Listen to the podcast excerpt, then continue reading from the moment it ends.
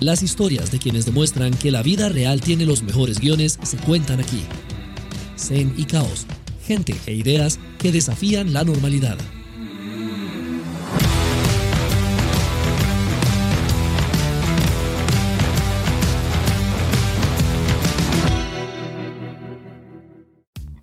Gracias por acompañarme a un nuevo Zen y Caos. Les cuento que mi invitado de hoy es alguien que realmente no necesita presentación. Gilberto Santa Rosa Cortés. Nada más y nada menos que el caballero de la salsa, cantante puertorriqueño, ganador seis veces del Grammy y ha vendido más de 3 millones de discos solamente en Estados Unidos y en Puerto Rico ha tenido a generaciones completas bailando, cantando, suspirando y dedicando sus canciones.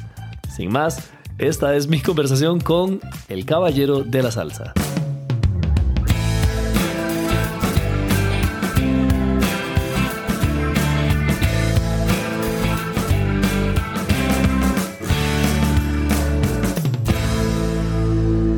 Don Gilberto, un placer y un honor de verdad conversar con usted. Este, muchísimas gracias por su tiempo.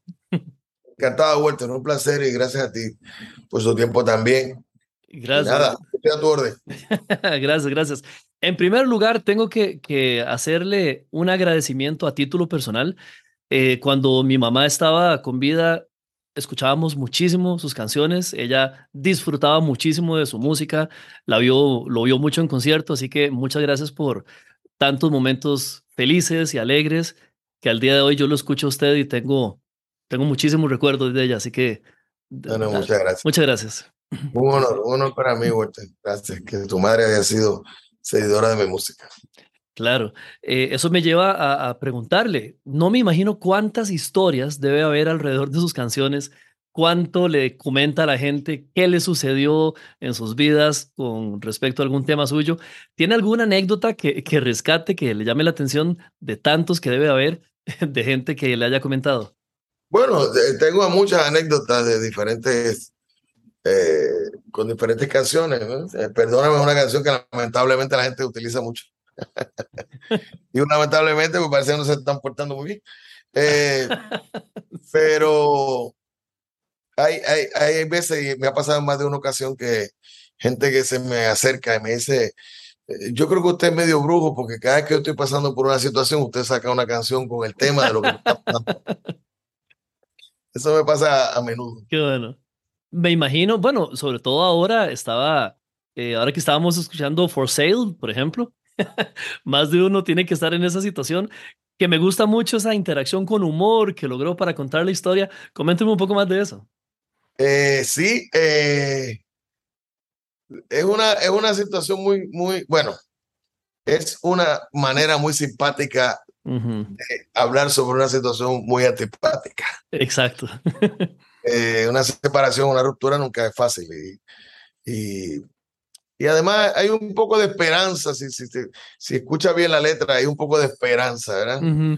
Porque, bueno, o sea, el hombre se aferra a su recuerdo y a su, y a su relación, eh, pero materialmente pues quiere salir de todo lo que le recuerde esa situación.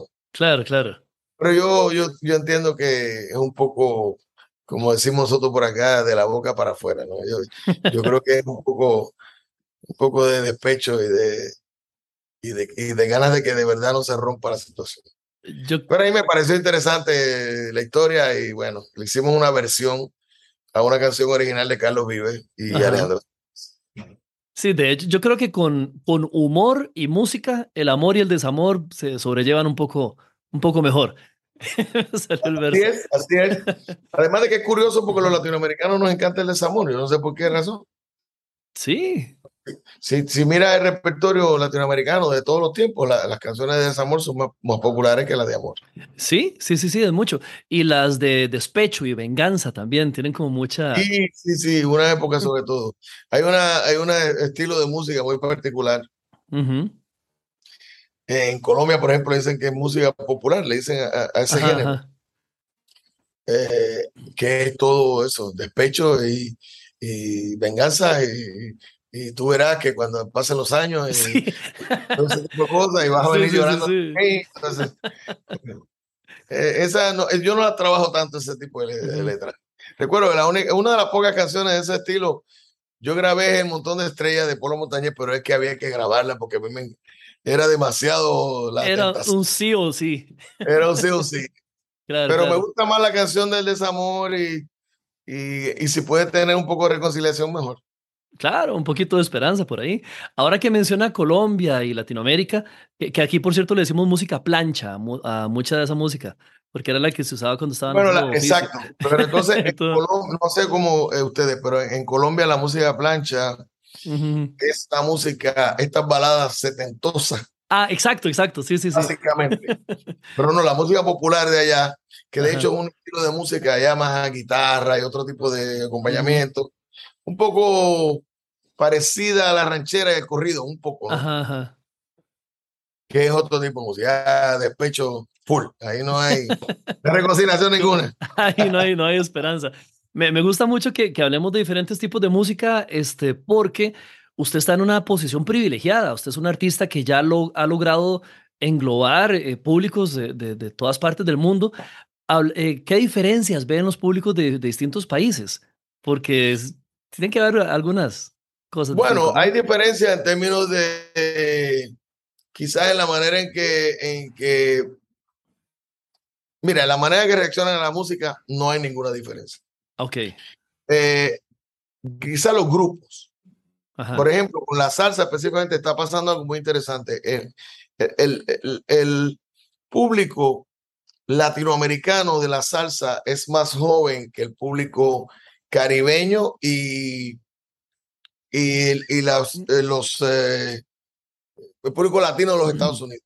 Ah, ¿en serio? ¿Más joven? El público de la salsa es, es, mayor que el público que nosotros nos presentamos en Centroamérica. Eso es ah, una diferencia. Sí, y, es una diferencia muy interesante y agradable para nosotros porque tenemos ahí una especie de relevo. Qué bien, qué bien. Sí, porque. ¿Perdón? No, no, diga, continúa. Eh, otra, otra diferencia es que hay algunos lugares específicos que tú puedes mezclar los géneros en un concierto. Ah, wow.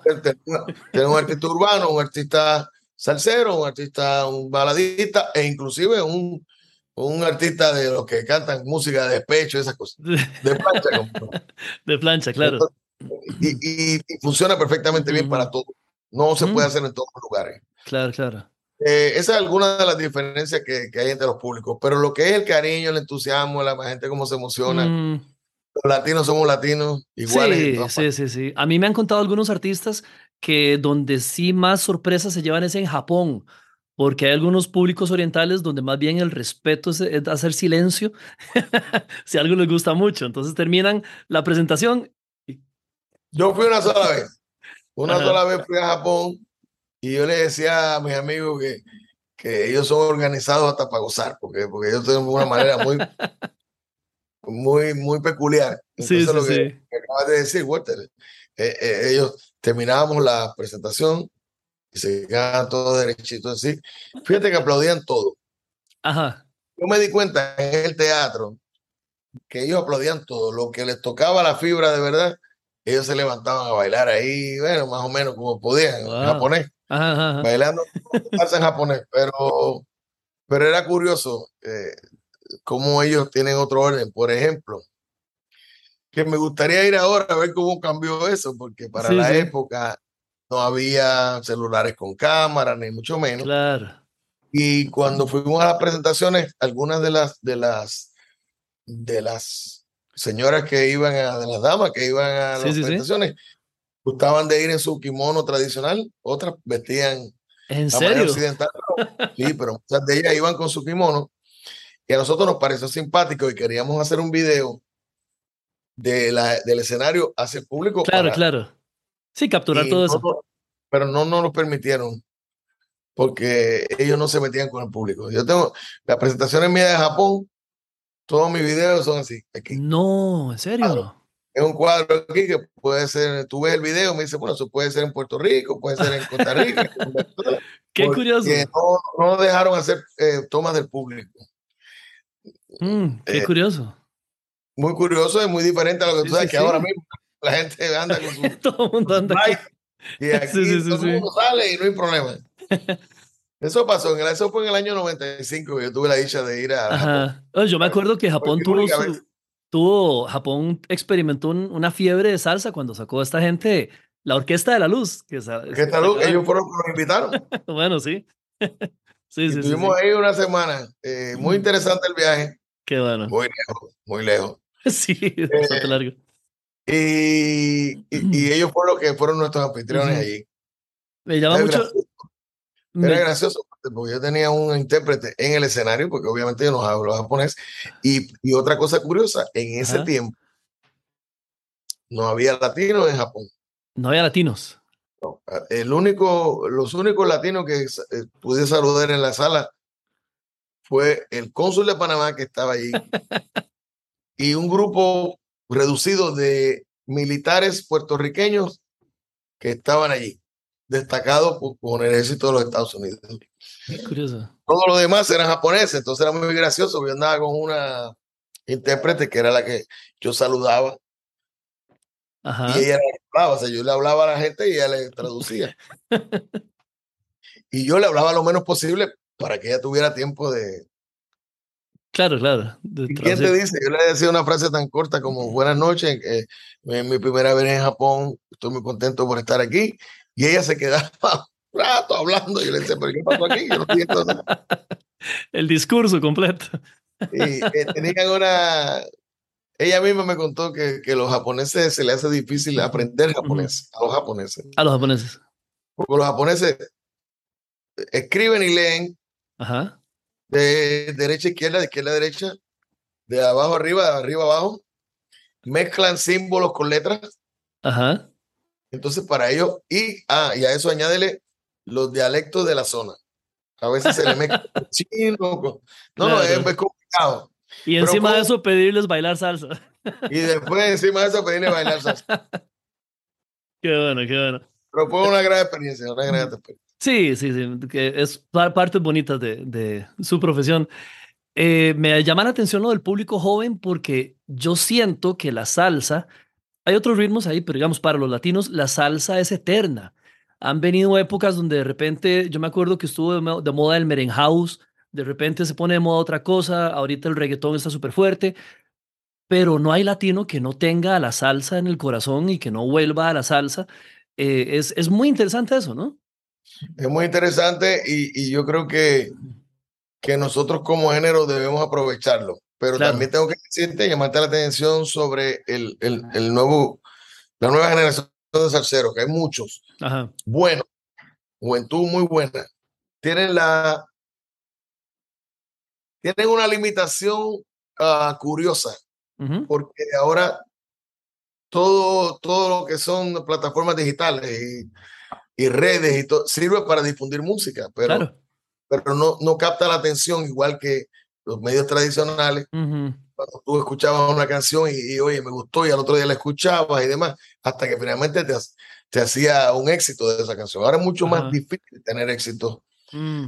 populares y eso es lo que le falta a los muchachos nuevos. Tienen el talento y tienen muy buena música, pero le hace falta eso, hacer ese balance entre las cosas nuevas claro. y lo para darse a conocer y que la gente los, lo identifique. Sí, bueno, yo he entrevistado muchos grupos nuevos que tal vez tienen tres años de formados y no han dado un concierto porque todo ha sido virtual. Eh, entonces, de, eso es un mundo, mundo distinto. Esa eh, parte se la están perdiendo los muchachos. Sí, y el público se está perdiendo grandes artistas porque hay muchos buenos, muy, muchos buenos. Claro, claro. Y la salsa, bueno, para cerrar la idea, no envejece. Uno escucha canciones que le oía a los papás o que escuchaban la fiesta de los abuelos y ya la canción tiene 50 años, 40 años y todavía en la fiesta no hay quien se quede sentado. bueno, te cuento una anécdota eh, con, con mucho respeto. Eh, eh, hace un par de meses, bueno, bastante ya, el hijo mío me, me, me, envió por WhatsApp, me dice, oye, oye la, la nueva canción de Mark Anthony. Okay nuestro querido y admirado Mark grabó una canción que se llama Allá voy, ¿qué se llama?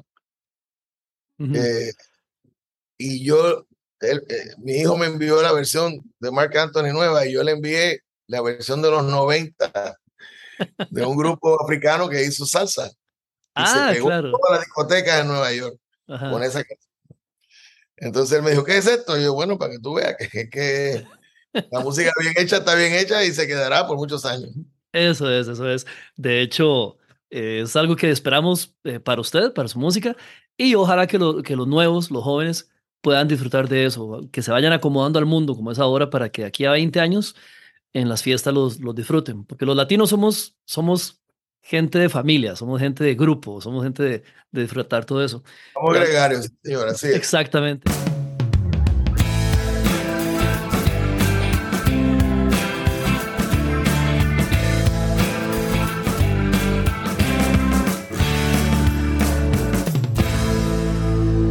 ¿Cuál fue su primer concierto post pandemia? ¿Cómo fue ese reencuentro con, con audiencias, con público?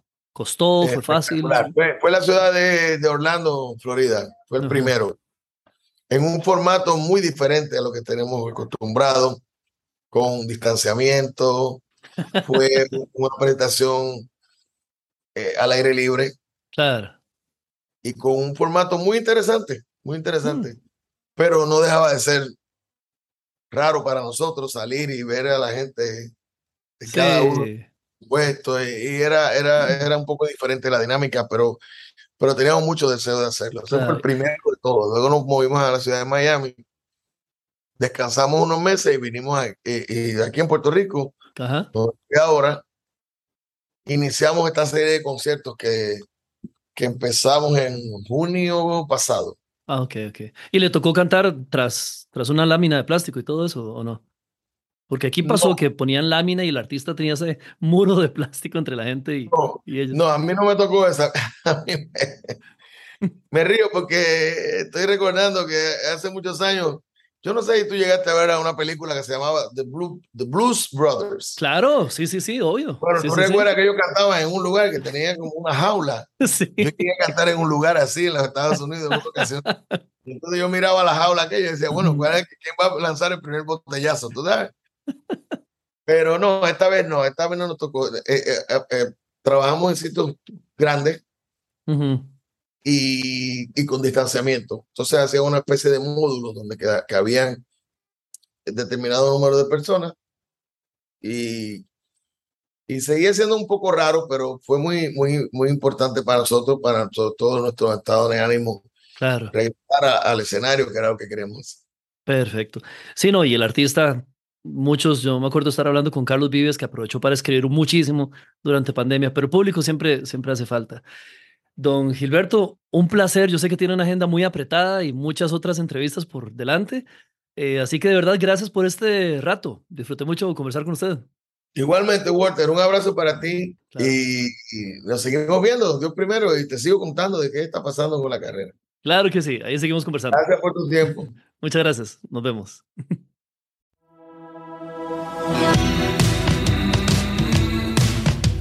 Gracias por acompañarnos en este Cenicaos. ¿Tienes algo que decir? Puedes contactarnos al correo cenicaos.waltercampos.com o en nuestras redes sociales. Hasta el próximo episodio.